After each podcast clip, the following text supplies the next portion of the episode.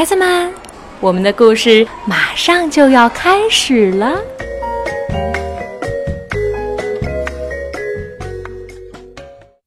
小朋友们，你们好，我是甜枣阿姨。此刻我在北京为你讲故事。在上一集的节目中，我为你们带来了画家、城市和大海这个故事的前半部分。有一位老画家，他厌倦了城市里的生活，他非常想去看看大海。于是他省吃俭用，卖掉了所有的家当，终于攒够了一笔钱。他朝着梦想中的大海走去。老画家见到了渴望已久的大海，那么接下来他会在小岛上做些什么呢？在今天这一集的节目当中，我就把这个故事的后半部分讲给你听。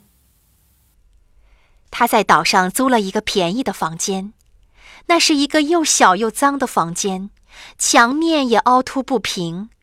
房间里只有一张床、一张桌子、一把椅子和一个柜子。只要一走动，木地板就会吱吱呀呀的叫。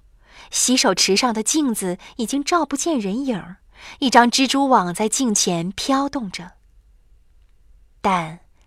画家可以从窗口看到大海。此时，在这世界上，似乎只有他、大海和那从未听到过的旋律。时间一天天的过去了。画家背着画夹在附近走来走去，他画着所看到的一切，无论是阴雨绵绵，还是阳光灿烂。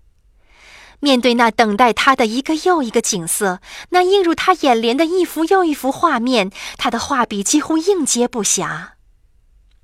他画着大海的瞬息万变，他那美丽的灰色、蓝色和绿色，时而海面上像洒满了银色碎片，宁静温柔；时而狂野不羁，咆哮怒吼。时而海面又变得重新平坦光滑，就像铺在家里桌子上的桌布。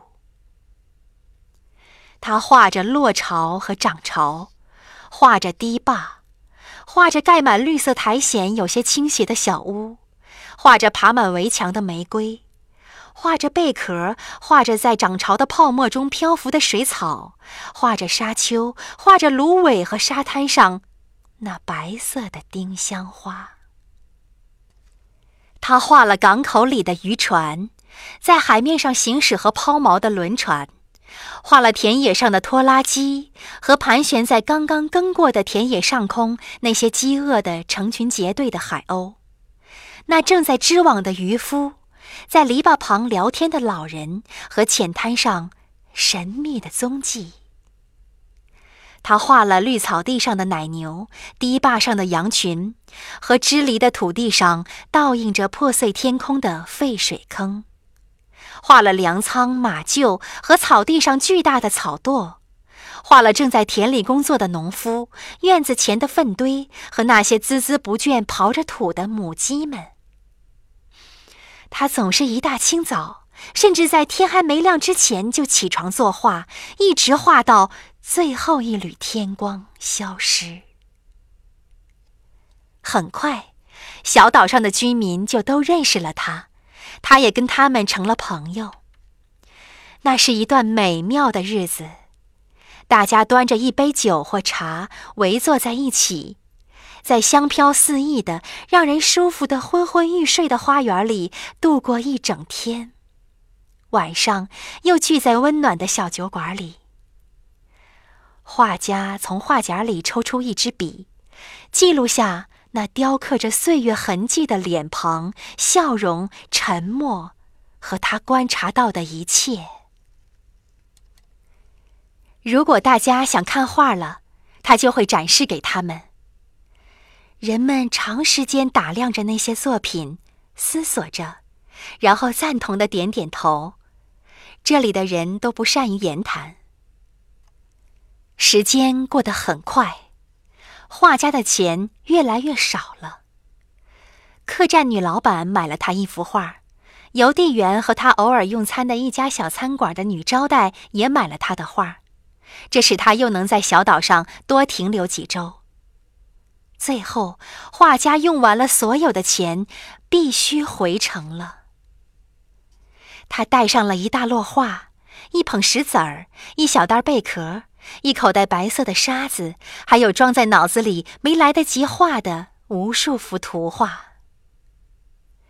回到家里，画家打开画箱，坐在画架旁，开始画他记忆中的画面。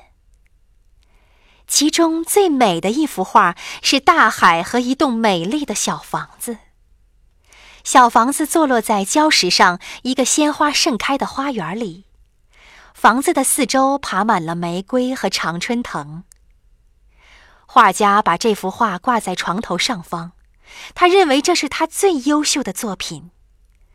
每当有人想买这幅画时，他总是沉默地摇摇头。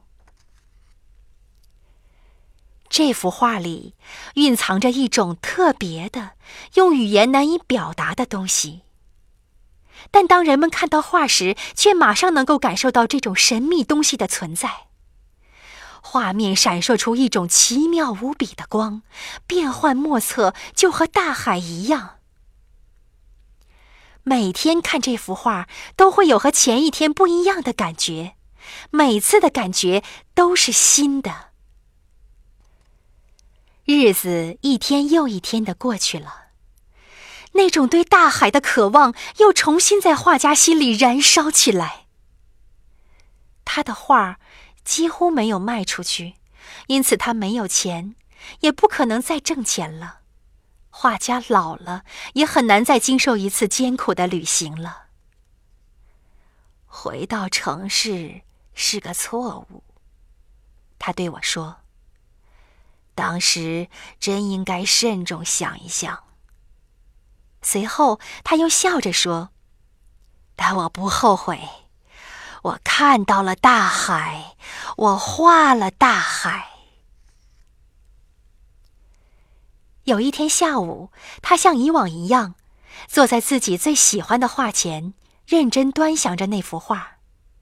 这是他卧室里挂着的唯一一幅画。一开始他没有在意，以为是眼睛在和他开玩笑。当他再次仔细的端详那幅画时，他确信一切都是真的。画里小房子的门打开了一条缝隙，他眯起眼睛向前探出身子，那门又继续打开了些。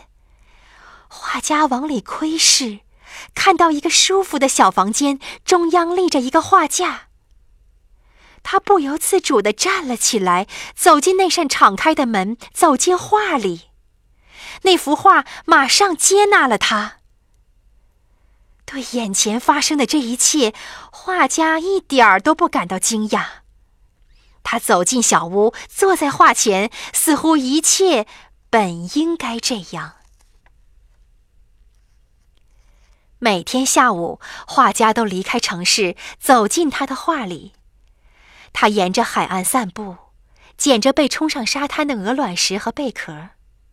他坐在花园的长椅上，欣赏着花儿们的姹紫嫣红，锦葵的粉红，金盏花的淡黄和乌头花的深蓝。他深深地呼吸着薰衣草、柠檬草和百里香的香味儿。他的脚下飘起尘土，因为画里正值盛夏。入睡之前，他陶醉在地板上月光勾画出的图案里。